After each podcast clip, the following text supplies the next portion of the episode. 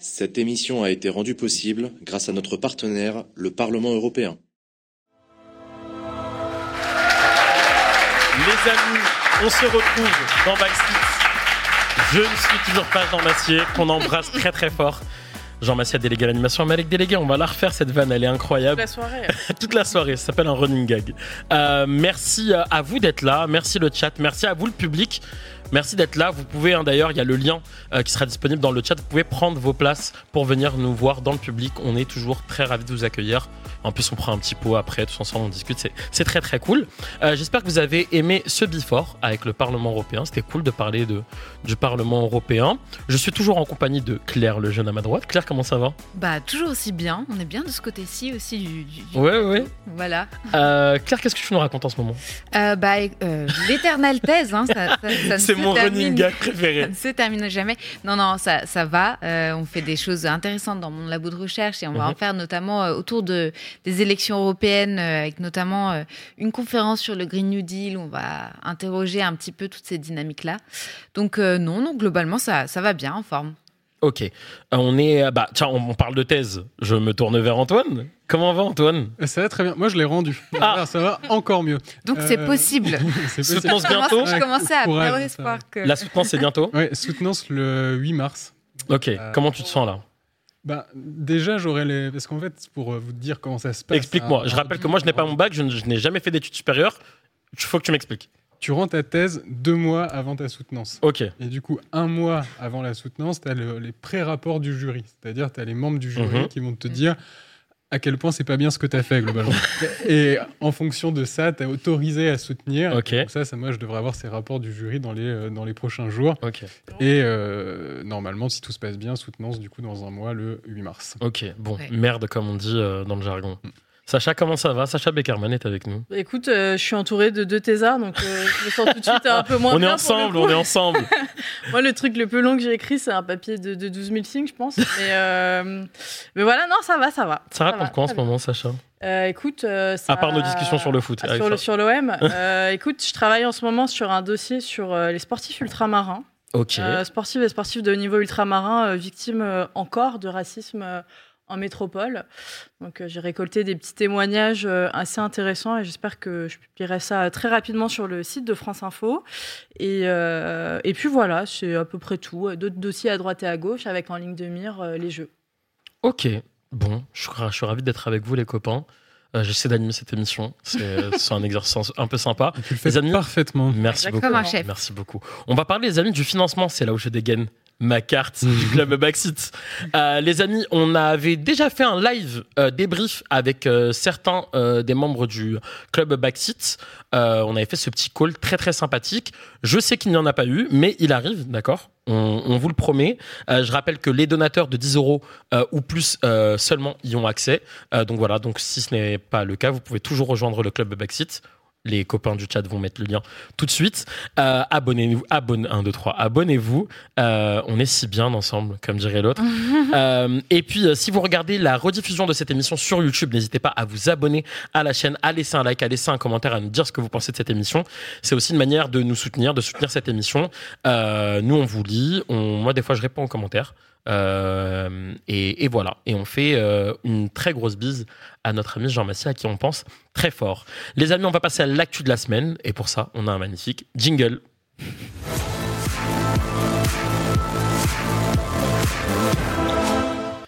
Les amis, on va parler de l'extrême droite. On va parler de l'extrême droite euh, en Europe, en Allemagne, et puis ensuite on va essayer d'élargir un petit peu. Alors, on a essayé de noter un petit peu euh, tout ce qui s'est passé. D'accord, je vais essayer de faire un petit retour dans l'ordre chronologique. Là, c'est mon petit côté. Euh, faites entrer l'accusé, d'accord Alors, mi-janvier, on a un média d'in- d'investigation corrective qui a révélé la tenue d'une réunion secrète qui réunit des membres influents de l'AFD, qui sont les alliés du RN en Allemagne, des entrepreneurs qui financent à la fois ces rencontres et des campagnes de l'AFD autour de... 1, 2, 3, de Martin... Oh, ouh, de Martin Sellner, pardon, euh, une figure... Oublie pas de respirer, surtout, c'est important. hein. J'essaye, j'essaye. Euh, qui est une figure euh, identitaire en Autriche. Ok. On apprend donc cette rencontre, cette, tenue, c'est- c'est- cette réunion secrète. On apprend ensuite qu'un plan a été discuté lors de ces rencontres-là, un plan contre l'Allemagne, euh, qui prévoit la remigration d'environ 4 millions de personnes, des étrangers, mais aussi des nationaux allemands, qui selon eux ne sont pas assimilés.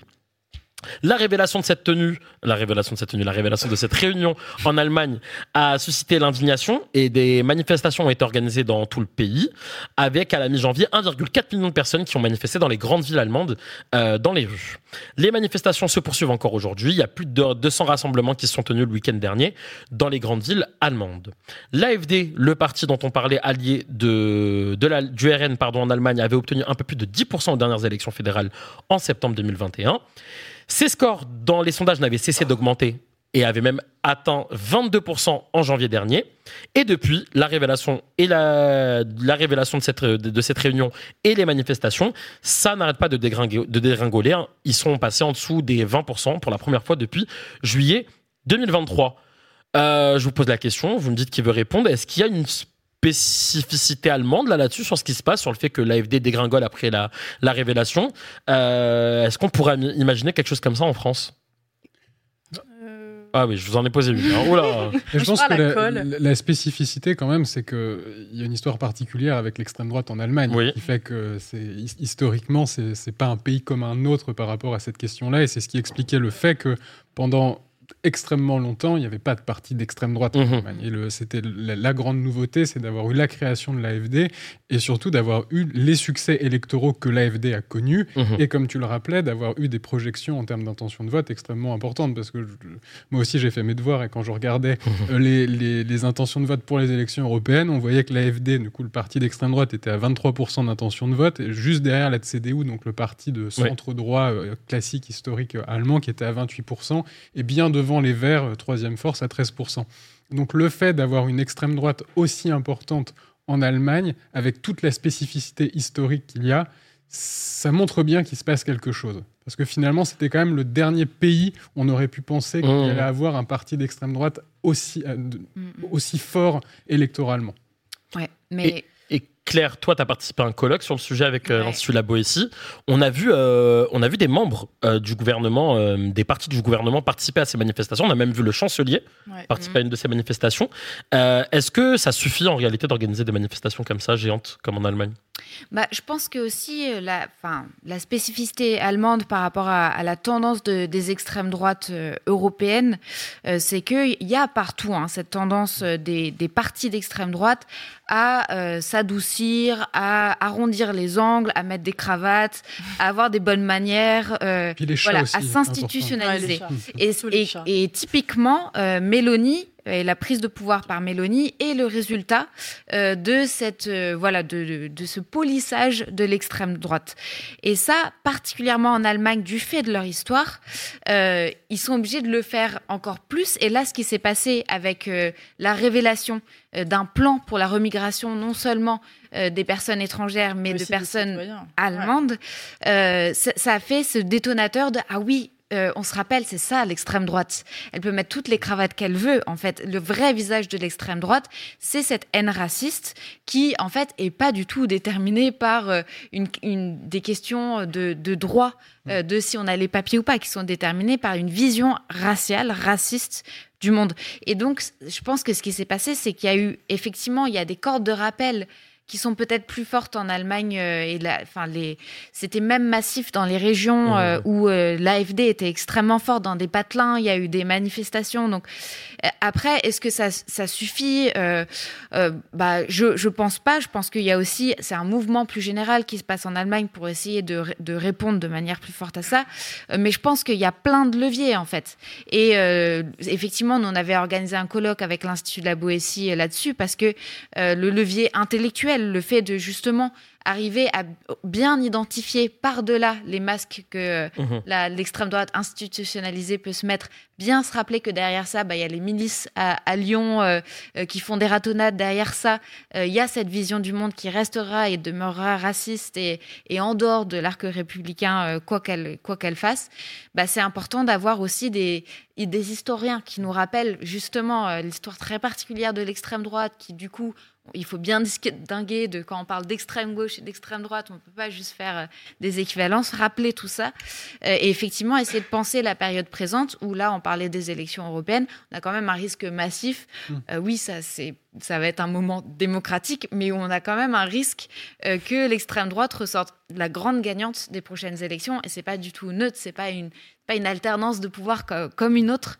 Euh, et donc oui, il y a besoin d'un énorme chantier intellectuel euh, et militant et pratique dans les manifestations. Enfin, c'est un truc de réveil citoyen aussi qui se joue là. Donc non, je dirais que les manifs ne suffisent pas, mais elles sont absolument essentielles. Enfin, D'un autre côté, tu, tu parlais, tu demandais si on verrait la même chose en France. Oui. Je suis pas sûre qu'en France on se serait manifesté aussi euh, massivement et aussi longtemps sur la durée euh, face à de telles révélations pour le coup. Mhm. Je, enfin, je sais pas. J'ai l'impression qu'on est un peu moins honteux que les Allemands par rapport à notre passé pour le coup et qu'on a souvent tendance à penser que Vichy ça a été euh, ça a été une erreur de route, une sortie de route et que euh, on a voulu aussi Mm. parler. Bah- Enfin, on a un peu mis sous le tapis ça pendant des années après euh, la sortie de la guerre. Et, et je voilà, je, je pense que ça nous pique un peu moins nous pour le coup euh, de, de, de se rappeler que la France a, a collaboré pendant la, la Seconde Ouais, Guerre juste- mondiale. Quoi. Si je peux rajouter là-dessus, pas plus Ouais, tard que, que hier, euh, il y a une élue euh, parisienne, donc Fatoumata Kone, qui est avec Mhm. le groupe Vert à Paris.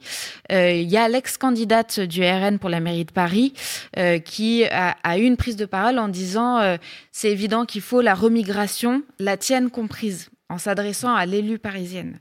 Euh, donc, C'est bien, il se cache plus. Hein. et non, mais ce que je veux dire, c'est que en fait, ce, ce, ce- enfin, cette, cette bascule, elle est déjà là, en fait.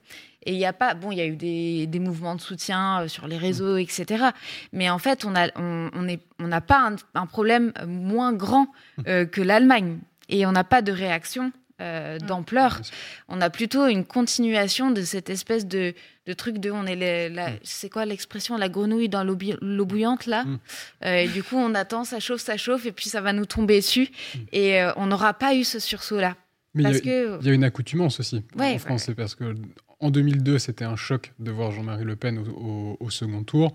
Là, maintenant, l'extrême droite forte, voire Marine Le Pen qui arrive maintenant, même dans les sondages récents, à gagner le- le- la présidentielle Mhm. quand elle est testée face à Gabriel Attal dans, poten- dans une potentielle présidentielle.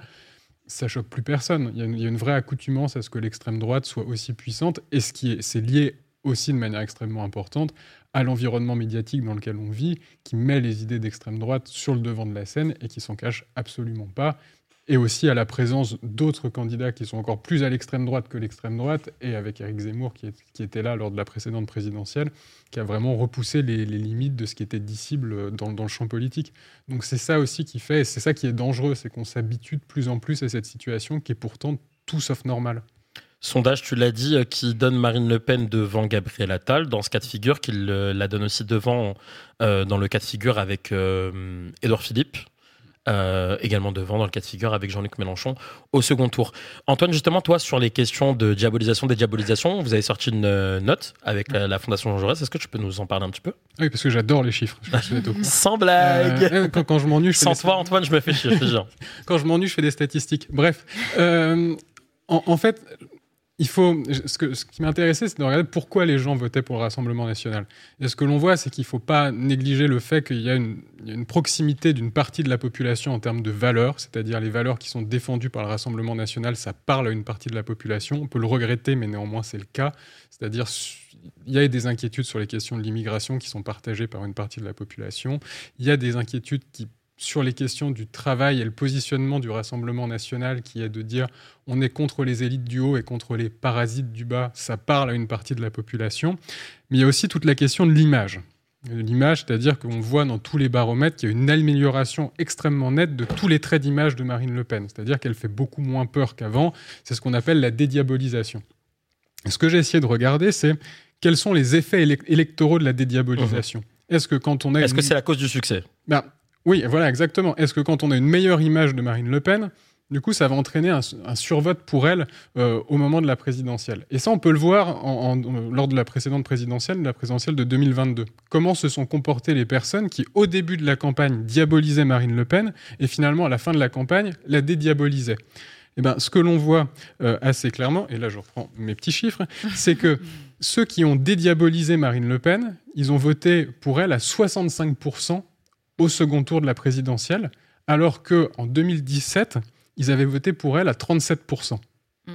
Donc, il y a un effet de cette amélioration de l'image qui est extrêmement clair. Enfin, ça se matérialise dans les urnes. Et donc, il faut vraiment s'inquiéter de voir cette amélioration des traits d'image. Et il faut aussi prendre vraiment le problème euh, à bras le corps, puisqu'on voit que plus Marine Le Pen se rapproche de l'Élysée, plus, que c'est- plus les, les citoyens considèrent que c'est une possibilité qu'elle puisse gagner l'élection, bah, plus ils vont avoir tendance à voter pour elle. Mhm.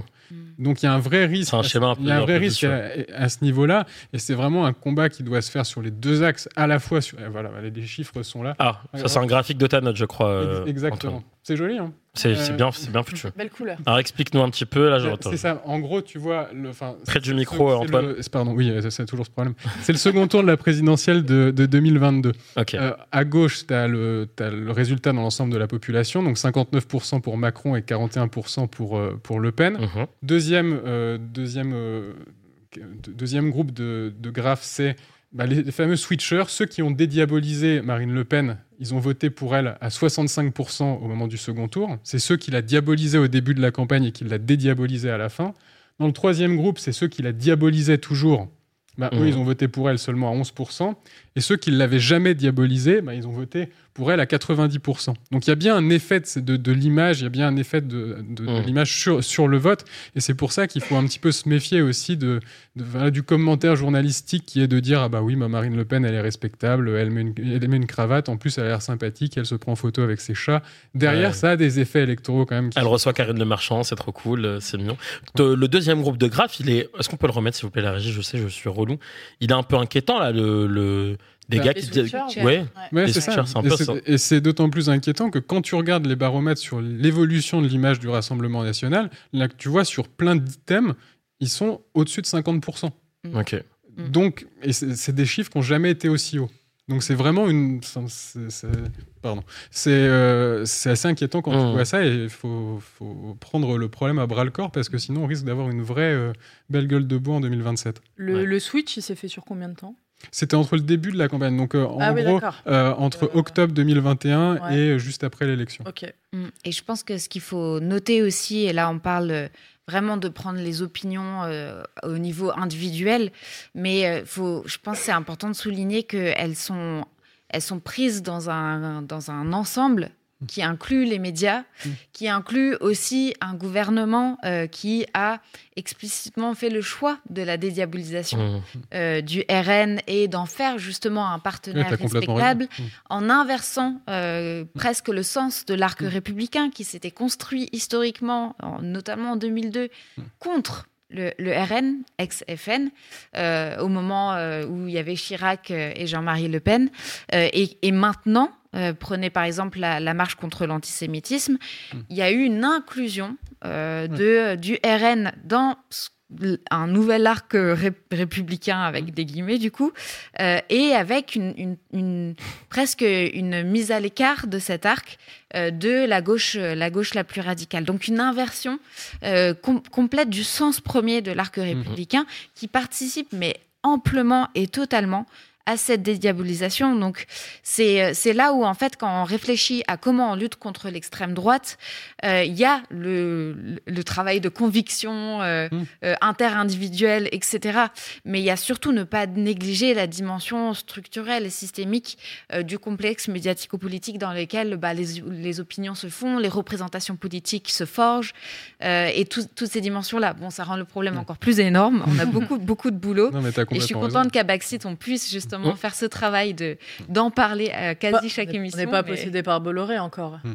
C'est vrai. Alors oui, je peux pas encore. Et puis demain, j'espère aussi. hein, je- Euh, les amis, bah, on, on reparlera de, de, de, de l'extrême droite euh, en Europe et en France. Euh, et puis euh, peut-être de ce débat de comment éviter la, la fameuse gueule de bois en, en 2027. Petite partie qui n'était pas prévue dans notre conducteur. On a peut-être enfin un gouvernement complet, les amis. On ne sera jamais resté aussi longtemps sans, euh, sans un gouvernement complet. Euh, Gabriel nous avait annoncé il y a maintenant 2-3 semaines euh, 15 noms donc de ministres. On nous avait dit que ça allait être complété après la déclaration de politique générale. Ça a mis du temps, mais ça ne saurait tarder. Euh, avant, de parler des petits noms là qui sont en train de fuiter, on n'a pas encore le goût, la liste officielle, mais on a hier euh, François Bayrou euh, qui euh, nous a dit bah, écoutez, moi, faute d'accord politique, en réalité, vous ne voulez pas me donner de, place au gouvernement, donc je ne rentrerai pas au gouvernement, faute d'accord politique. Qu'est-ce qui se passe depuis? Bah, c'est un petit peu la crise au modem. Euh, putain, qui l'eût cru? Que le modem allait faire vivre un petit peu ce, remaniement. On a d'un côté, on a eu un communiqué des députés modem euh, qui ont dit bah, nous, on est toujours en soutien et en participation à la majorité d'Emmanuel Macron.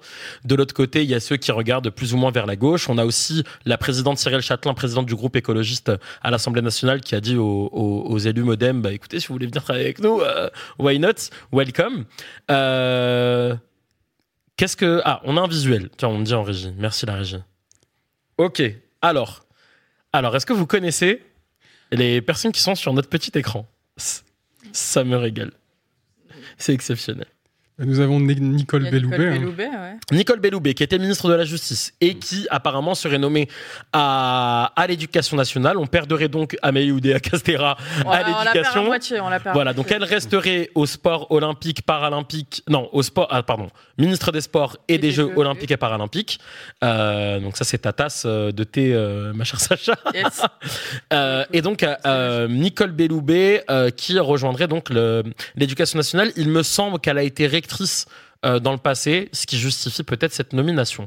C'est l'ami euh, Gasparian au, au logement? Alors au logement, euh, bravo, Ega- exactement. Ah oui. oui, oui, Guillaume oui. Casparian, bien joué. Donc, il serait apparemment nommé euh, au logement euh, dans quelques minutes. On attend le, le communiqué officiel de, de l'Élysée.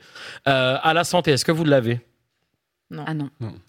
À la santé, euh, on a euh, Frédéric Valtou, qui est d'Horizon. Euh, Horizon, le parti donc de de- d'Édouard Philippe. Ancien sarkozyste euh, Frédéric Valtou, il a été notamment président de la fédération hospitalière, il me semble. Euh, je crois que c'est ça. Mm. Euh, donc voilà, donc il serait nommé à la santé dans le pôle de Catherine Vautrin, donc. Au sport, donc on a Amélie de Castera. Autonomie et handicap, est-ce que vous l'avez? Non. On a Fadila Katabi, qui faisait partie du gouvernement, du dernier gouvernement d'Elisabeth Borne, et qui va être nommée apparemment donc euh, ministre déléguée de l'autonomie et des personnes handicapées.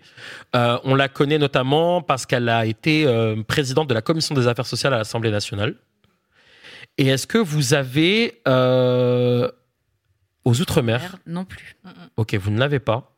On a Marie Guévenoux, euh, qui est apparemment une ancienne jupé- jupéiste et qui donc remplacerait euh, Philippe Givier, euh, un, trois, Philippe Givier, Philippe Vigier, qui était euh, qui était à son poste euh, euh, auparavant. On a des noms qui vont qui vont tomber incessamment sous peu. Mais Je regarde mon téléphone, et- je vous écoute les amis. Ça veut dire que euh, Belloubet, elle a pris la place de Bayrou. Donc, Non, Béron, on lui avait promis l'armée, les bah, armées, non Alors, Oui, il voulait l'éducation. nationale. Ouais, il voulait Donc ça veut dire que quelque part dans la discussion, parce que bon, c'est quand même étonnant son communiqué. euh, Ça y est, tout d'un coup, il est plus d'accord avec la politique qu'il soutient depuis euh, le tout tout tout Ouais. début. hein.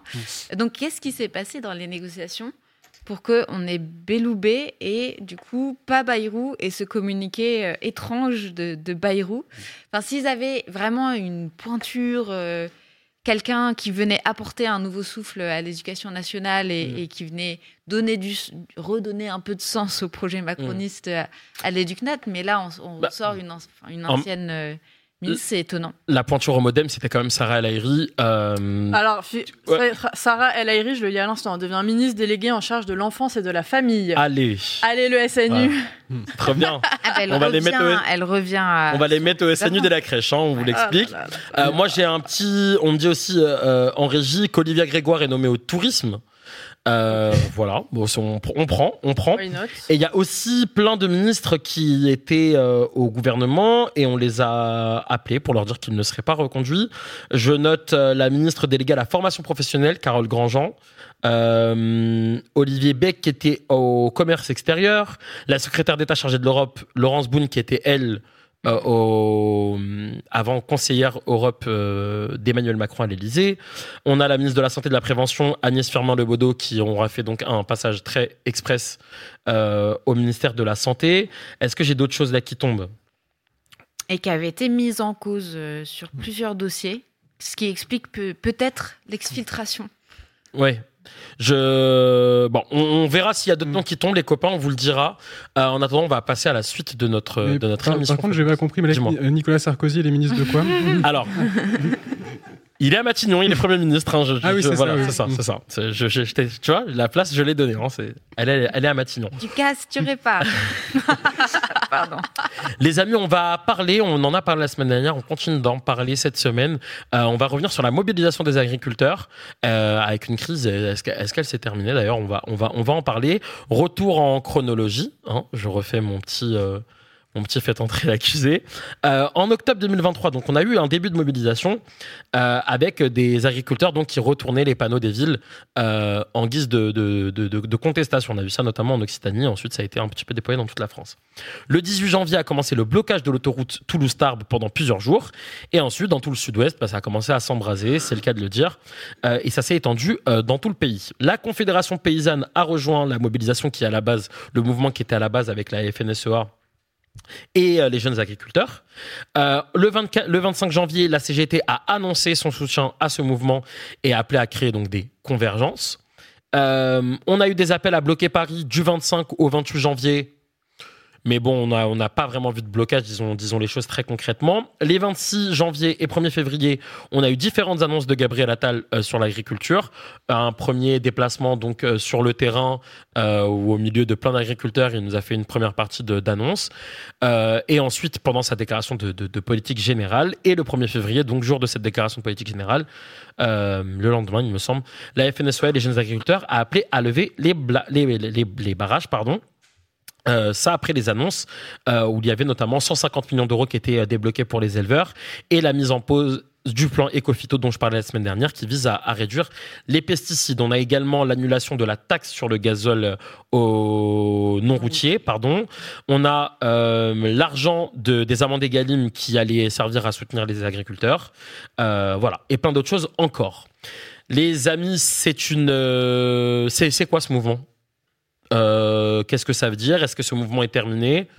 Euh, Dites-moi tout. Honnêtement, je- ça m'insupporte pour deux raisons. Euh, la- la- De quoi? Les le-. Sympa Antoine, ça fait plaisir. non, le, tout, le, tout le battage qu'il y a autour de la question des, des agriculteurs. Le, le premier, c'est cette espèce de totem d'immunité qu'il y aurait autour, de, autour, de, de- de- Mhm. autour des agriculteurs et l'espèce de deux poids, deux mesures qu'il y a en termes de mobilisation. C'est-à-dire que parce que les agriculteurs, ils nourrissent la population. Mais il y en a d'autres, ils chauffent la population, il y en a d'autres, ils, écoutent, enfin, ils éduquent les enfants. Enfin, je ne sais pas pourquoi le, enfin, le- les agriculteurs devraient avoir, être traités de manière différente par rapport au reste de la population et par rapport au reste des groupes sociaux. Et ça, quand même, on l'a vu dans la façon dont, le- dont la crise a été gérée, où globalement, le gouvernement a cédé à tout ce que demandait le, le- le- le- la FNSEA. C'est quand même assez particulier.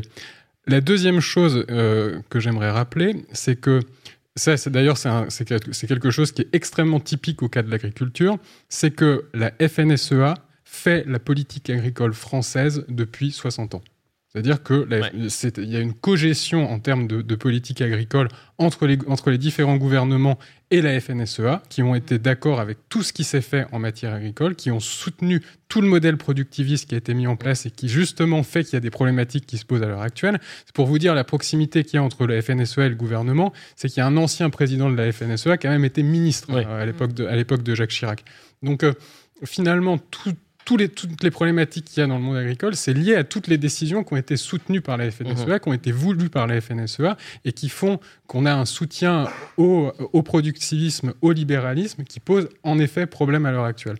Donc, euh, en premier lieu, avoir un petit peu de retour sur ce qui a été souhaité par, ces, par les syndicats agricoles et par le syndicat majoritaire, ça ferait pas de mal.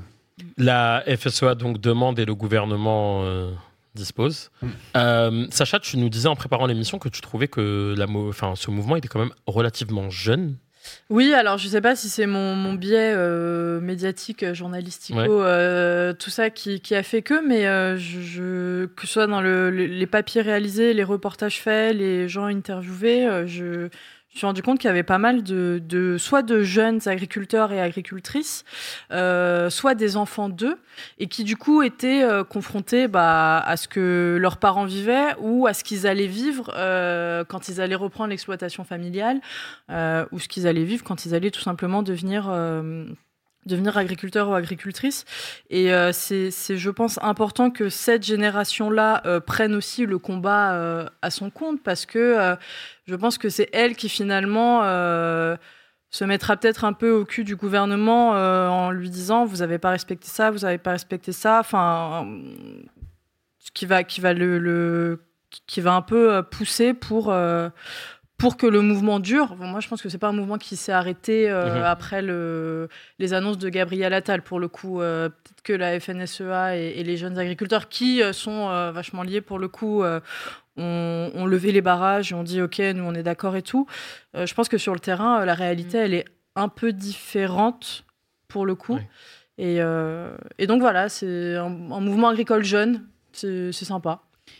Claire, on... est-ce qu'on peut parler là après, euh, après les annonces, à, notamment avec la mise en pause du plan Ecofito, Ouais. à cette opposition qu'on peut dire quasi traditionnelle entre les agriculteurs, l'agriculture et l'écologie? Bah, en fait, je vais y venir. Je pense que c'est hyper important euh, de pas, en fait, euh, Les opposer résoudre, non, euh, résumer, résumer ce mouvement des agriculteurs à opposition de la FNSEA. Il y a un décrochage réel entre euh, les cadres de la FNSEA et le mouvement dans son ensemble. C'est d'ailleurs pour ça qu'il y a d'autres euh, syndicats qui montent un peu en puissance. Bon, il y a la coordination euh, rurale qui est réputée plus proche de l'extrême droite, mais il y a aussi la Confédération paysanne qui porte une Mm. toute autre vision de ce que l'agriculture française devrait être. Et surtout, en fait, la majorité des agriculteurs aujourd'hui, c'est des niveaux d'endettement Mm. incroyablement hauts. Ils peuvent se rémunérer très peu en général, à part Arnaud Rousseau, président de la, de la FNSEA, qui est aussi président du groupe Avril, qui est une des grosses multinationales agro-industrielles. Euh, et c'est un suicide de- d'agriculteurs tous les deux jours. Donc en fait, les raisins, euh, les, rais- les raisons de la colère, euh, ils sont là. Euh, oui, j'ai fait un, un jeu de mots inintentionnel sur un roman de Steinbeck. Voilà, je lis trop de livres. Euh, et, et donc, en fait, effectivement, il y a une construction commune, Mm. une co-gestion où on a modernisé, industrialisé, inséré l'agriculture française dans le marché européen et dans le marché euh, global. Et c'est ça qui fait qu'aujourd'hui, on a une, une multiplicité de contraintes qui tombent sur le dos des agriculteurs, des agriculteurs. Une, contrainte- une contrainte à la compétitivité, à la productivité maximale, etc. Et maintenant, une contrainte supplémentaire qui se rajoute, c'est-à-dire que effectivement, il y a des réglementations environnementales où on leur demande de faire attention à l'usage des pesticides, etc. Mais en fait, le problème, c'est que on utilise euh, l'écologie, les avancées écologiques, comme espèce de totem pour ne pas parler de, des raisons structurelles de pourquoi il y a une crise de l'agriculture. Du coup, on déguise comme une victoire des abandons écologiques sans résoudre rien des problèmes dont, on- dont les agriculteurs parlent quand on va sur les barrages. C'est-à-dire, en fait, les, les prix, euh, par exemple, une brique de lait aujourd'hui, un litre de lait, euh, le, le producteur, il se rémunère qu'à 24 centimes dessus. Oui. Le reste, c'est les marges des, des, des industriels. euh, et enfin, donc, en fait, ce- cette espèce de totem vert, il vient masquer les problèmes plus structurels qui sont liés bah, au système capitaliste global, à son organisation, à la manière dont l'Union européenne fait aussi des règles, euh, des accords de libre-échange pour faire rentrer euh, de plus en plus de parties de notre marché là-dedans. Donc, enfin, je veux dire, ces questions-là, on peut pas les évacuer en disant on va, on va faire une pause dans le plan éco-phyto, Mmh. Enfin, c'est vraiment... Et, et on perd sur, sur tous les plans parce qu'en fait, il n'y a pas d'opposition entre la dimension euh, sociale et la dimension écologique. Je veux dire, les agriculteurs, ils se prennent leur- leurs propres pesticides Mhm. en, pl- en plein dans la tête. Les taux de cancer sont hyper, euh, hyper euh, hauts. Et donc, la question, c'est comment on change le système agricole et le système économique dans son ensemble pour avoir, pour plus avoir cette espèce de compromis entre Oui. euh, satisfaire les demandes des agriculteurs et, euh, et avancer dans la, la- la transition écologique. Mais je suis bien d'accord avec toi, mais le, que, que globalement, c'est le, le modèle même de l'agriculture Ah oui. de l'agriculture Ouais. française qu'il faudrait revoir et ce modèle productiviste. Mais la question, c'est est-ce que les agriculteurs veulent eux-mêmes remettre en cause ce modèle-là? Parce que, à part, à part la Confédération paysanne, et je suis d'accord avec toi que les nouveaux agriculteurs qui vont qui vont s'installer sont plutôt proches de ce syndicat-là, là. Mais quand tu regardes la FNSEA et la coordination rurale, ils sont totalement pour le modèle productiviste. Et c'est là où tu as un peu le serpent qui se mord la queue, c'est-à-dire qu'ils soutiennent finalement des décisions qui, au final, amènent les problématiques qui se posent à eux derrière. Donc, je peux répondre rapidement, on va pas très rapidement. Mais en fait, dans la question de qu'est-ce qu'ils veulent, il y a, euh, quand on est agriculteur euh, sur son, avec toutes ces contraintes-là, il y a la question de qu'est-ce qui nous paraît possible. Mm. Et le problème aujourd'hui, c'est que la transformation intégrale d'une exploitation, d'un modèle productiviste, industriel, à euh, une ferme en agroécologie, il est impensable mm. parce qu'il y a trop de contraintes et qu'il n'y a pas assez de soutien des autorités publiques, de l'État, euh, en termes de pour sécuriser la transition. Donc peut, ils sont pas euh, véhéments pour le productivisme. Oui, les pesticides, on aime ça. C'est que je pense que du point de vue du nombre de mmh. contraintes qu'ils ont, ils voient pas un, un, autre possible. Enfin, je veux dire, ils sont là dans la crise qu'on entend aussi, c'est qu'ils sont en quête de sens et de reconnaissance. Franchement, faire une, ils le savent qu'ils font aussi une alimentation qui est nocive pour la santé, etc. Ils sont pas. Je pense que ça, ils en ont conscience. La question, c'est comment on rend ça possible pour eux de, de bouger d'un modèle à un autre. Et là, clairement, on n'a pas mis les moyens nécessaires. Hmm. Et la crise qu'on vit là le montre amplement. Je voulais, euh, juste avant d'accueillir notre invité, rappeler que ce mouvement n'est pas que franco-français, mais qu'il est euh, européen. On a vu aux Pays-Bas euh, une mobilisation des agriculteurs là-bas suite à une loi qui visait à réduire les émissions d'azote à travers la réduction du cheptel. En Roumanie, en Pologne, les agriculteurs aussi qui, s'indignent sur la concurrence déloyale des agriculteurs ukrainiens qui, ne sont pas taxés et qui déstabilisent les, les marchés locaux. En Allemagne, on a aussi la, la question de la fin, dans quelques années, en 2026, d'un avantage fiscal sur le gasoil et sur la question des standards environnementaux de l'Union. Même chose, euh, mobilisation en Italie et en Espagne, où il y a des tracteurs qui, promettent de bloquer euh, toutes, les, toutes les grandes villes. Un point commun à toutes ces mobilisations à travers l'Europe, euh, c'est une meilleure rémunération et une suppression des normes, des normes environnementales. Mouvement européen aussi, parce que dans les annonces de Gabriel Attal, il a annoncé l'opposition de la France en Europe au traité de libre-échange avec le Mercosur notamment. Et pour parler de ces traités de libre-échange, quoi de mieux qu'un spécialiste On accueille notre invité de la semaine, Maxime Combe.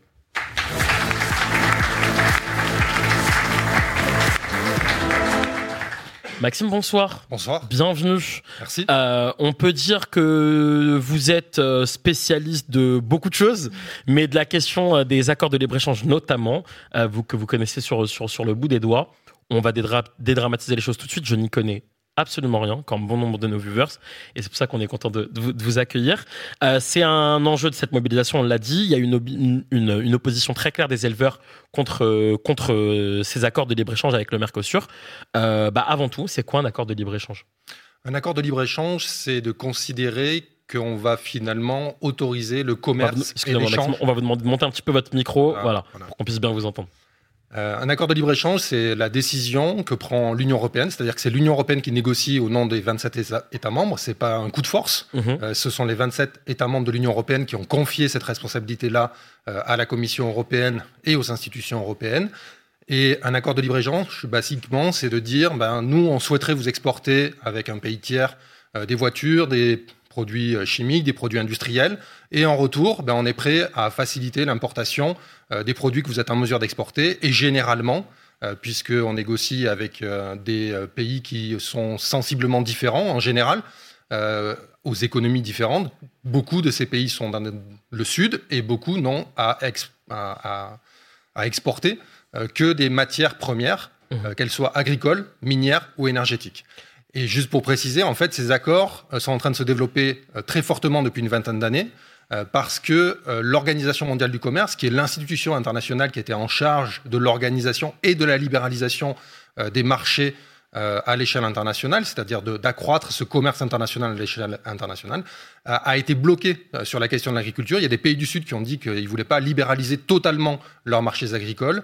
Et c'est pour ça que cette question de la libéralisation des marchés agricoles prend une importance forte dans ces nouveaux accords de libre-échange bilatéraux ou régionaux. Donc quand on dit bilatéraux, c'est l'Union européenne avec mhm. un pays tiers, le Canada, ou régionaux avec plusieurs pays tiers, comme le Mercosur. Et le Mercosur est un très gros euh, accord de libre-échange. Et donc, du coup, on leur dit, ben, nous, on est prêts, euh, on souhaiterait vous exporter euh, tel et tel produit, et en retour, eh bien, on est prêt un peu à sacrifier notre agriculture européenne euh, et donc importer des produits plus facilement de votre région. Pour, rappel, le Mercosur, quel groupement de pays? Le Mercosur, c'est principalement le Brésil et l'Argentine. Et après, il y a deux petits pays qui sont l'Uruguay et le Paraguay. Mais d'un point de vue agricole, le Brésil et l'Argentine euh, sont aujourd'hui des puissances euh, internationales euh, très importantes, très gros exportateurs de produits agricoles, ce qu'ils n'étaient pas au début des négociations. Les Mhm. négociations avec les pays du Mercosur, elles ont commencé en 99, Ok. Au siècle dernier. Peut-être que certains d'entre vous n'étaient pas nés. Mhm. Euh, et euh, la Commission européenne a toujours le même mandat de négociation. C'est-à-dire que Ok. euh, Ah. Les 27 États membres lui ont donné un mandat de négocier en 1999. Ce mandat de négociation ne parle pas de réchauffement climatique, parle pas de biodiversité, parle pas de déforestation, parle pas de lutte contre les inégalités, parle pas euh, d'équilibre géopolitique. Mhm, mhm. Et c'est sur la base de ce mandat-là que la Commission continue à négocier aujourd'hui. Ok. Qu'est-ce que ça change concrètement sur, le, sur, le, sur les échanges des produits, sur la manière de, de s'échanger des produits? Qu'est-ce qui, quelle serait la différence s'il n'y avait pas ces accords-là? Ben, concrètement, aujourd'hui, euh, Très concrètement. Très concrètement, les produits agricoles euh, d'Amérique du Sud Mhm. euh, doivent payer, doivent être, euh, enfin, ils sont taxés à l'entrée à la frontière européenne. Il y a des quotas maximum qu'ils ne peuvent pas dépasser en général. Et les, et les droits de douane sont tellement élevés que ça les rend peu compétitifs. Là, l'idée, c'est d'augmenter ces droits d'importation sans droit de douane, et ça va les rendre compétitifs, notamment euh, des produits tels que euh, de la viande de bœuf, Mhm. euh, de la viande de volaille, euh, tels que de l'éthanol, euh, du sucre, euh, autant euh, de produits qui vont venir concurrencer, alors pas pour l'éthanol parce que Mhm. la production n'est pas du même niveau en Europe, mais qui vont venir concurrencer euh, la production de bœuf, la production de sucre sur- ou de volaille sur le territoire européen. Et d'ailleurs, vous l'aurez noté, le, le mouvement agricole a commencé dans le sud-ouest en France, une zone typiquement euh, faite de production en général de polyculture, mais souvent tournée vers l'élevage, et qui est très fortement impactée par l'accumulation de tous ces accords. C'est-à-dire que là, on parle de l'accord UE-Mercosur, Mhm. mais depuis qu'Emmanuel Macron est arrivé, on a eu des accords avec euh, le Vietnam, le, Ja- le- le Japon, la Corée du Sud, et je vais en oublier plein, le Canada. Euh, et donc, c'est l'accumulation de l'ensemble de ces accords qui, à un moment donné, ont un, un rôle important du point de vue agricole, puisque les quotas d'importation augmentent. Et par exemple, si on va jusqu'au bout, on va importer euh, plus que la moitié de ce qu'on est capable de produire en Europe euh, du point de vue euh, de la production de bœuf. Donc, du coup, c'est une concurrence très importante qui va voir, qui va apparaître sur le territoire européen. Et c'est là que la question de la concurrence déloyale, notamment le fait qu'il y ait des conditions sociales de production en Europe et notamment en France qui sont plus élevées que dans ces pays-là. Il y a un SMIC, par Mhm. exemple, sur le territoire national. Eh bien, il n'y en a pas. Euh, niveau dans, ces pays, euh, dans ces pays euh, du Sud, Ah où oui, il n'y en a pas dans d'autres pays européens. Et donc ça, ça génère une concurrence déloyale. Et quand dans le même temps, effectivement, on a une exigence vers le monde agricole de monter en gamme, euh, d'essayer de faire attention avec l'usage des phytosanitaires, d'avoir euh, des meilleurs produits ou des produits moins impactants sur la planète, en fait, euh, vous exercez une double pression avec ces accords de libre-échange, une pression sur les prix, c'est-à-dire que vous demandez en fait à nos agriculteurs de pouvoir être compétitifs avec Mhm. des prix euh, de produits qui vont arriver moins chers. Euh, et en même temps une pression euh, à, la, à la baisse euh, sur les normes, puisque nécessairement euh, ces normes peuvent renchérir le coût de production. Et donc du coup, vous avez ce double phénomène qui rentre en ligne de compte, et donc des producteurs qui se sentent euh, finalement euh, effectivement maltraités par la politique agricole européenne. Et leur principal mot d'ordre, c'est de dire, mais en fait, on est une variable d'ajustement. Ce qui vous importe, vous, au niveau européen, Mhm. vous, l'industrie européenne, l'économie européenne, c'est d'exporter des voitures thermiques qui vont bientôt être interdites à la, euh, à la, à la consommation, sur, enfin à la vente sur le territoire européen. Vous voulez les exporter sur de nouveaux marchés comme le Brésil et l'Argentine. Et euh, finalement, vous dites, OK, on va sacrifier un peu de production de bœuf sur le territoire européen. Et la même chose a été faite avec l'accord avec la Nouvelle-Zélande, avec les producteurs d'agneaux euh, et d'autres accords. On peut en faire la liste si vous le souhaitez. On, pour rappel, pour ceux qui, qui- qui nous rejoignent, on, on- on parle de la mobilisation des, des agriculteurs et là spécifiquement des, des questions de, de- des traités, euh, des accords de, de- de libre-échange. Et on accueille donc Maxime Comte qui, qui est économiste à l'ETEC pour, pour, pour y voir plus clair. Est-ce que la FNSEA s'est toujours opposée à ces accords-là? Ah non, la FNSEA est toujours plutôt favorable euh, aux Mhm. accords de libre-échange. En fait, ce qu'il faut comprendre, c'est de quelle FNSEA on parle. Ah. Il y a des divisions au sein de la FNSEA, comme, Comme il y en a, euh, euh, au sein de la société française. Euh, vous avez au sein de la FNSEA, en fait, euh, une- un monde agricole qui s'est euh, fortement modernisé, tourné vers les marchés extérieurs, internationalisé, qui est extrêmement compétitif Mhm. sur les marchés internationaux et qui cherche à exporter. Ce sont par exemple les grands céréaliers des euh, grandes plaines productives du nord de la France, du bassin parisien, dont- d'où est issu par ailleurs le président de la FNSEA. Euh, et euh, l'agro-industrie exportatrice qui va avec. Mais c'est également les producteurs de vin, de spiritueux. Et vous aurez entendu peut-être le ministère euh, de l'Agriculture euh, récemment dire mais c'est très important les accords de libre-échange parce qu'on va continuer à vendre du cognac à l'autre bout de la planète. Ah bah. Et parce qu'on vend du cognac à l'autre bout de la planète, il faudrait donc du coup accepter la concurrence sur le bœuf ou Mm. la concurrence sur d'autres productions qui, elles, sont beaucoup plus liées finalement à notre propre souveraineté alimentaire. Et, et- et donc du coup, voilà, c'est ça. Et donc dans la FNSEA, vous avez ce tiraillement. Et globalement, euh, y compris si vous regardez les propositions que la FNSEA a faites à- au gouvernement euh, pendant la crise, euh, ils parlent des accords de libre-échange. Mais ils n'en parlent pas au début en disant notre grand problème, c'est les accords de libre-échange. Ça, c'est la Confédération paysanne qui le fait. Du côté de la FNSEA, ils parlent des accords de libre-échange uniquement dans le chapitre de leur proposition qui touche à la production de viande, parce que en fait, ils souhaiteraient, dans l'idéal, ce qui devient vite compliqué, euh, ne pas être soumis à la concurrence internationale euh, sur la production de viande, sur la production de bœuf, mais pouvoir continuer à exporter euh, céréales, vins et spiritueux aux quatre coins de la planète. Donc du coup, avoir le beurre, l'argent du beurre euh, et ce que vous La voulez. crémière, tout ce qui va avec.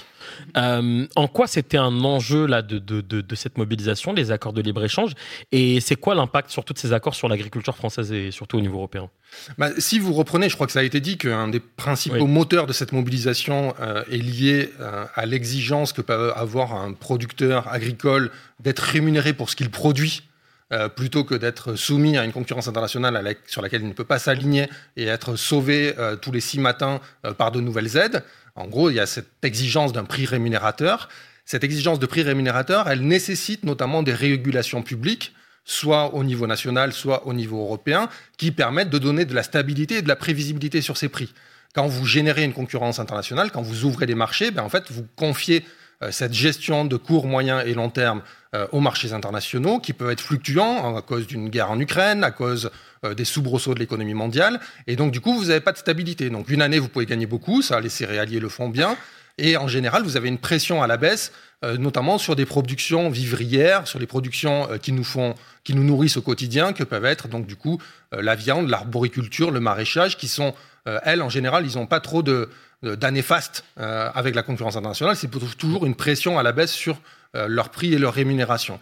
Et, donc, euh, du coup, cette exigence-là et cette exigence de, politique publique euh, pour donner de la stabilité dans les prix, eh ben, ça va passer par des mécanismes qu'on appelle de régulation de marché, qui nécessitent éventuellement euh, que, euh, au niveau public, on constitue des stocks quand il y a trop euh, de matières premières sur euh, le marché. C'est ce qu'on faisait dans les années 60, 70, 80. Trop de production de beurre, pas de problème. On en retire du marché, les prix sont stabilisés, vous avez globalement un prix garanti euh, sur euh, les prochaines années. Avec la libéralisation des marchés, avec euh, tous ces accords qu'on a accumulés au cours Mm. du temps, en fait, ces politiques-là d'intervention et de régulation des marchés sont impossibles. Et ça, ça laisse penser finalement qu'on considère que l'agriculture, que les produits agricoles sont des produits comme les autres.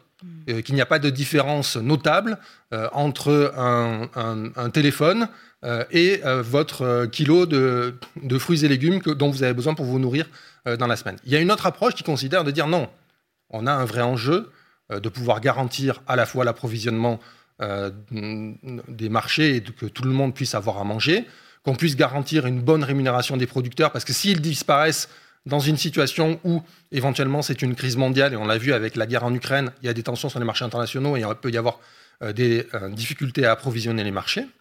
Euh, et, et donc du coup de considérer que l'agriculture est un bien trop précieux, euh, la production agricole est un bien trop précieux pour être confié au marché, et qu'il faut donc du coup euh, la sortir de cette libéralisation des marchés au niveau international. Claire, une question?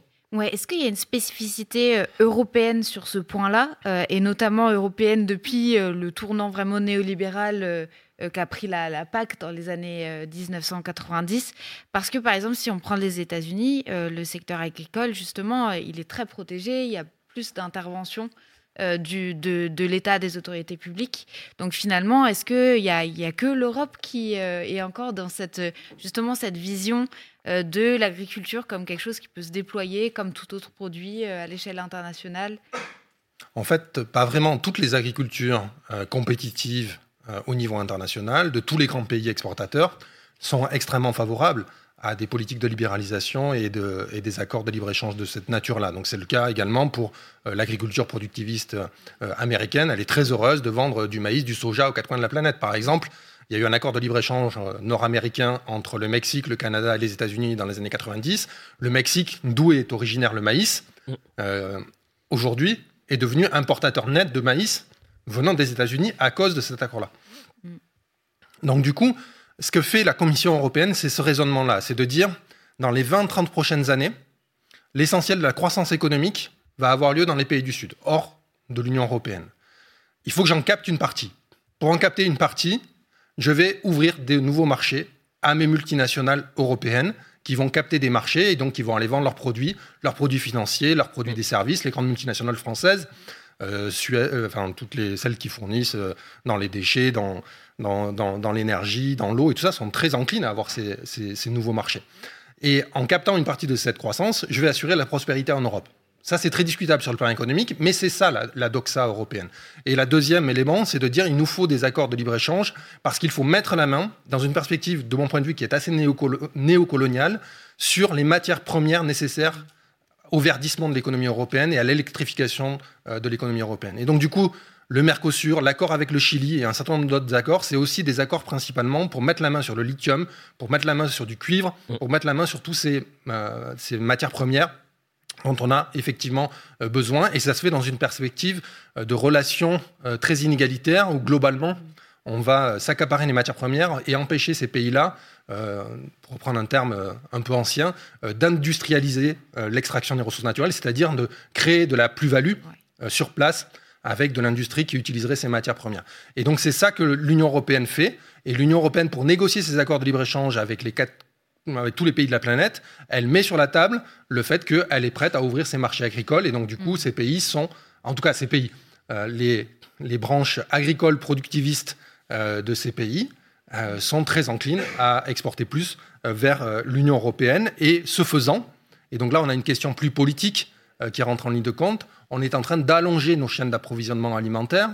On est en train, donc, du coup, de créer une dépendance aux marchés internationaux euh, pour euh, subvenir à nos besoins. Il faut savoir que euh, les importations de produits alimentaires en France et en Europe, je ne sais plus si c'est la France ou l'Europe, en 20 ans, on fait x2. Aujourd'hui, c'est un cinquième de l'ensemble de nos produits alimentaires qui dépendent de, l'approvisionnement extérieur et pour des produits dont on n'a pas nécessairement besoin. Mm, mm. De Nouvelle-Zélande, on va importer de l'agneau, du bœuf, du lait, du fromage, des kiwis et des pommes à ma connaissance, on sait produire tous ces produits sur le territoire européen.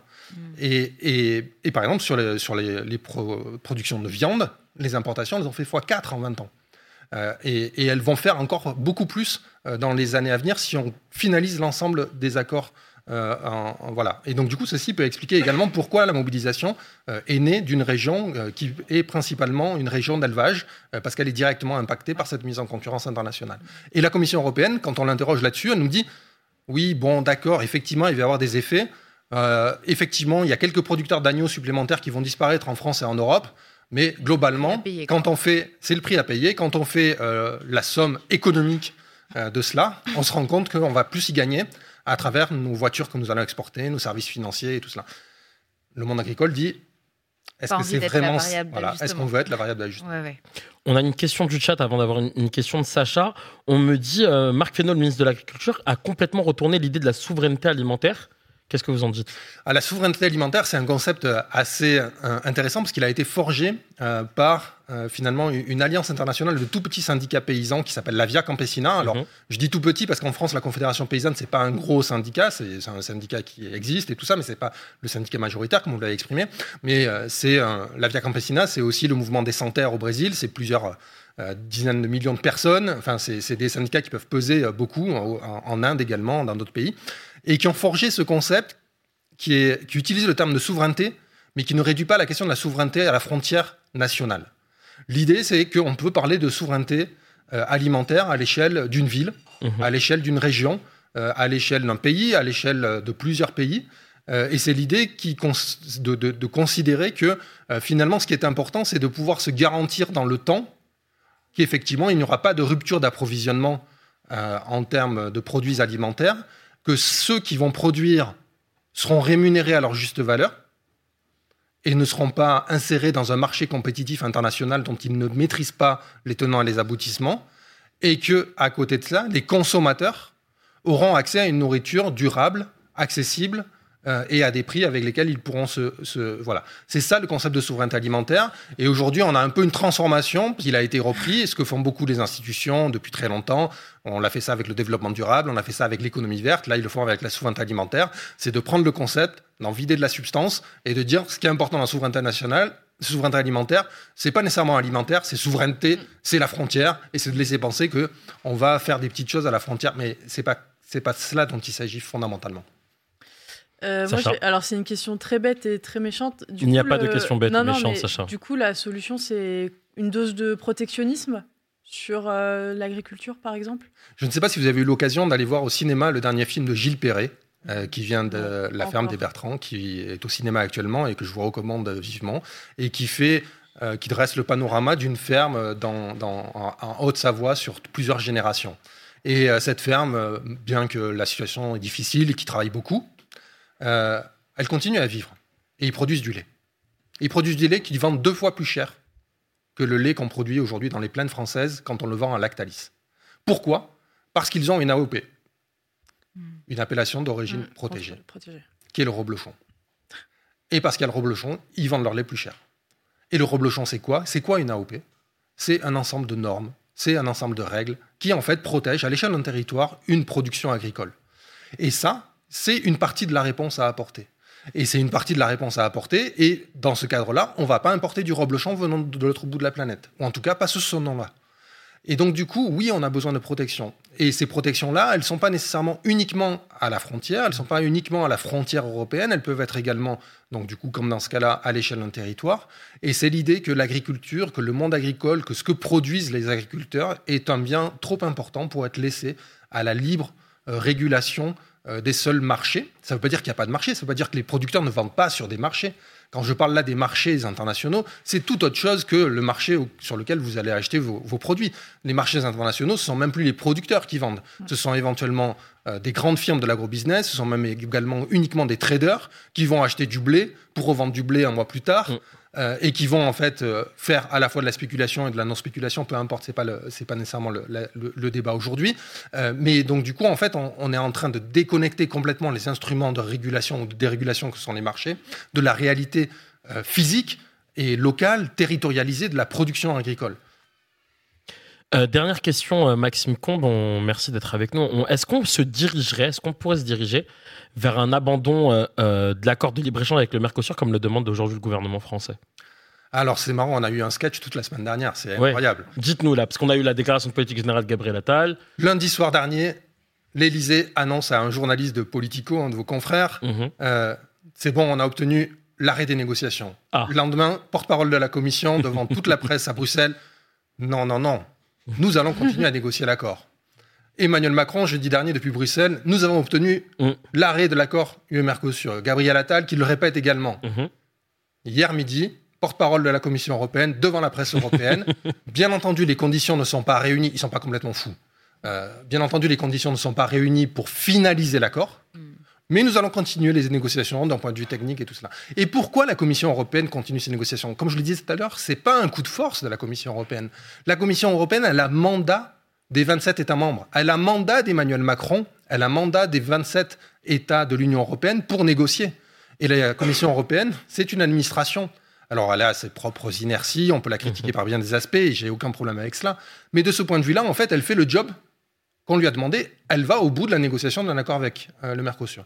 Et donc c'est la raison pour laquelle on a un certain nombre à dire, Emmanuel Macron, Gabriel Attal, si vous êtes vraiment pour arrêter cette négociation-là, eh bien exigez que soit réexaminé le mandat avec lequel négocie la Commission européenne aujourd'hui, ou exigez que ce mandat-là soit retiré à la Commission européenne. Et on pourrait très bien, effectivement, réexaminer ce que pourrait être une négociation géopolitique avec les pays d'Amérique latine, les pays du Mercosur, parce qu'effectivement, il faut que nous trouvions des moyens de lutter contre la déforestation en Amazonie ensemble, il faut que nous trouvions des moyens de lutter contre le réchauffement climatique, de protéger la biodiversité, et éventuellement, effectivement, de se mettre d'accord sur des échanges commerciaux, parce que nous allons continuer à importer euh, du sucre de canne venant du Brésil, il n'est pas Mhm. question de le produire en Europe. Donc, il y a tout, plein de choses à faire. Mais la libéralisation, tout azimut des marchés aujourd'hui, ça va pas. Et y compris parce que ça va détruire euh, toute une série euh, de secteurs productifs euh, au Brésil, en Argentine et dans d'autres pays également. C'est-à-dire que les conséquences, elles ne sont pas uniquement pour les productions et, l'économie ou l'agriculture européenne. Je vous prends un seul exemple. Vous savez d'où vient la pomme de terre La pomme de terre, vient de la cordillère des Andes, la Colombie notamment. La Colombie, elle a un accord de libre-échange avec plein de pays, notamment l'Union européenne. Aujourd'hui, la Colombie doit importer des pommes de terre venant d'Europe. C'est pas sérieux. C'est pas sérieux. Le Sénégal était autonome euh, en production de volailles. À partir du moment où on a euh, décidé euh, que finalement en Europe on allait manger plus que les blancs et les cuisses, Mhm. eh bien on leur vend tous leurs bas morceaux. Ils sont plus autonomes en production de volailles et quasiment la leur, leur production a été réduite à, à portion congrue. C'est pas sérieux. Laissons au Sénégal, laissons à tous ces pays Mhm. de construire une véritable souveraineté alimentaire. Et c'est de cela dont il est question aujourd'hui et c'est de cela vers cela dont il faudrait aller. Un dernier mot c'est un peu euh, étrange que la réponse qui soit apportée par ce gouvernement et par l'Union européenne à la question nous sommes aujourd'hui impactés par la mise en concurrence internationale et par la pression à la baisse sur les prix et les normes euh, par ces marchés internationaux. Ça, c'est ce que disent les agriculteurs. Et la réponse du gouvernement, c'est de dire OK, accord UE-Mercosur, on n'en veut pas. Mais l'accord UE-Mercosur, il n'est pas ratifié, il n'est pas signé, il n'est pas en vigueur. Mhm. Donc en fait, c'est l'ensemble des autres accords précédents qu'il faudrait aujourd'hui réexaminer Mhm. à l'aune de ces grands objectifs que nous avons au XXIe siècle, le réchauffement climatique, la souveraineté alimentaire et tant d'autres. Et donc c'est de cela dont il faudrait aujourd'hui débattre, c'est comment on fait pour stopper la logique infernale qui s'accentue et comment on fait pour revenir sur un système qui manifestement génère des problèmes à la fois dans les pays du Sud et également chez nous. Et donc, du coup, c'est un système qui favorise l'agribusiness, mais qui fait du mal à tous les petits euh, en général. Euh, et ces petits producteurs agricoles, ils sont en France, ils sont en Europe, mais ils sont également et très fortement dans les pays du Sud. Et ceci n'est pas sans lien avec l'exode rural dans les pays du Sud. Et ceci n'est pas sans lien également avec les besoins migratoires d'une partie de ces populations-là qui ne trouvent plus euh, d'activité rémunératrice dans ces pays. Donc du coup, tout cela est un petit peu lié. Donc arrêtons de jouer avec le feu, remettons ça sur la table, Mhm. renégocions, réapprenons à construire ce que pourrait être un monde agricole fait de souveraineté alimentaire aux différentes échelles, aux quatre coins de la planète, et que ce soit rendu possible. C'était un beau mot de la fin. Merci beaucoup, Maxime Conque. On peut applaudir. Merci. euh, je, vous laisse, euh, je vous laisse quitter le plateau. Merci beaucoup. On en sait davantage maintenant sur ces accords de libre-échange. Les amis, comme dans un multiplex de foot, point modem. OK Euh, alors, déclaration de François Bayrou qui nous dit que le modem reste dans la majorité. Il veut, il assure qu'il va continuer euh, de, alors il va assurer ce rôle de vigie, selon lui, pour que les engagements pris devant les Français en 2017 et réaffirmés en 2022 soient tenus et pour que la majorité reste la majorité. Merci beaucoup François Bayrou. On a Richard Ramos aussi, député modem qui nous dit on a aujourd'hui un gouvernement de droite et parisien. Il n'y a pas un ministre qui représente les vrais gens. Voilà, apparemment colère, hein, Roland Ramos. Et on a surtout des officialisations. Mm. Le gouvernement est complet, les amis. Ça y est. Euh, Hervé Berville est maintenu au gouvernement. Il était euh, secrétaire d'État à la mer et à la, bio- à- la mer. Et il est maintenant promu ministre délégué à la mer et à la biodiversité. On a Patrice Vergrit qui était euh, au PS avant, qui est ministre des délégués chargés des transports maintenant. Voilà, après Clément Bonne, c'est donc lui qui va recevoir mes messages sur le métro, les Transiliens et RER. Sarah El on en parlait, qui devient donc ministre délégué chargé de l'enfance, de la jeunesse et des familles. Tu l'as dit tout à l'heure, Sacha. Stanislas Guérini, qui est maintenu à la tête de son ministère de la Transformation et de la Fonction publique. Jean-Noël Barrot, membre du Modem, qui était ministre délégué à la souveraineté industrielle et au numérique, est nommé ministre délégué chargé de l'Europe. Dominique Faure, qui conserve son poste de ministre délégué chargé des collectivités territoriales et de la ruralité. Olivia Grégoire, on l'a dit, est maintenant ministre délégué chargé des entreprises, du tourisme et de la consommation. Sabrina Agrissi-Roubache, euh, qui était secrétaire d'État à la ville et à la citoyenneté, est promue ministre délégué à la ville et à la citoyenneté. Et surtout, parce que je sais que vous attendiez tous cette nouvelle, Roland Lescure reste ministre délégué chargé de l'industrie et maintenant de l'énergie. Il a récupéré l'énergie dans son portefeuille. Voilà, la malédiction Baxit est passée par beaucoup, mais Roland Lescure a, a résisté à Ah, cette malédiction. Pas Clément Beaune. Oui, Ouais, pas Clément Beaune, pas Clément Beaune. euh, Des réactions, les amis? Euh, bah, c'est un beau gouvernement de droite. hein. Enfin, je veux dire, c'est la suite, euh, c'est la, suite logique de, de la première, euh, la première étape du remaniement. Mais, mais oui, euh, non. Je vois que ça te laisse sans voix. Euh, Sacha, Antoine Euh, Ouais. Pas d'étonnement particulier sur rien du tout. euh. Alors, on a, il y a eu un effet waouh avec Gabriel Attal, Premier Ouais, ministre, et. Rachida Dati, ministre de la Culture. Là, bon, voilà quoi. Non, et, mais- Effet, mais- effet waouh, effet waouh. Effet euh, waouh, ouais. euh, Effet, li- limité quand même. En euh, comédia dell'arte, en waouh non, juste, il y a, il y a des, des gens qui pensaient probablement que Amélie Oudéa Castera euh, perdrait tous ses mandats. Y Non compris celui, celui de ministre des Sports. On est à six mois des Jeux Olympiques. Euh, c'est, ce serait pas sérieux, je pense, de, de, de changer de ministre euh, à ce Mhm. moment-là, pour le coup. Donc, euh, Je Peu sais pas si le, le sérieux est vraiment euh, le, Non, le mais- critère majoritaire Non, dans mais- le- les choix. en fait, tu De aussi une nomination de, de, de représentation à l'international. C'est-à-dire que dans, les, les Jeux commencent dans cinq mois, le 26 Mhm. juillet. Changer de ministre des Sports euh, aussi peu euh, avant le. le, le, le- enfin, le- le- L'échéance, ouais. L'échéance, pardon. euh, je pense qu'on passerait pour des pitres. Vraiment. Antoine. si ce quand n'est même pas un- déjà le cas. hein. Oui. Il y a quand même un point qui me frappe, c'est que normalement, quand on change de Premier ministre et quand on change de ministre, c'est qu'il doit y avoir un changement en termes de politique. Mhm. Et là, on se retrouve juste à avoir des, des- à commenter des castings de personnes, Ouais. alors de- le, le Mm. casting des anciens de l'UMP, en gros. Mais, euh, mais, mais globalement, il n'y a aucune infle- inflexion en termes de, en termes de politique. Ouais, c'est juste qu'on a l'impression que Macron s'est réveillé un matin en se disant bon, euh, là aujourd'hui, il faut changer, il faut changer de tête parce que ce- ce- celle-là me convienne plus, mais qu'il n'y a pas de modification de la politique euh, qui derrière. Donc c'est vraiment euh, Après, c'est pas le Premier ministre qui fait la politique euh, depuis 7-8 ans. Non. mais, mais, voilà, mais oui, mais, mais, mais je, suis, je suis bien d'accord avec toi. Mais du coup, ça, on est juste en train de commenter des castings de Ah oui, personnes bah qui vont mettre en place Ouais. ce que veut Macron. Donc, Et des retours de, de Belloubet, de waouh, c'est ça. En fait, l'événement d'ailleurs, c'est Nicole Belloubet. Euh, tu, tu disais tout à l'heure sur. euh, événement, événement, bon. Oui, euh, voilà. hein. moi, Écoute, j'anime pour la première fois cette émission. J'essaye de créer un petit peu de sens. De sens. Des 1, 2, 3. Sens- De sens. Voilà, Ouais, vous m'avez ouais, compris. Euh, tu disais tout à l'heure Amélie Oudéa Castera qui n'est pas débarquée de, de- de- du gouvernement. On a appris dans les indiscrétions euh, que apparemment euh, Gabriel Attal n'y tenait pas forcément euh, au fait de garder Amélie Oudéa Castera, mais que Emmanuel Macron l'a défendu bec et ongle jusqu'au bout et Ils ont, finalement elle reste. liens, ils ont des liens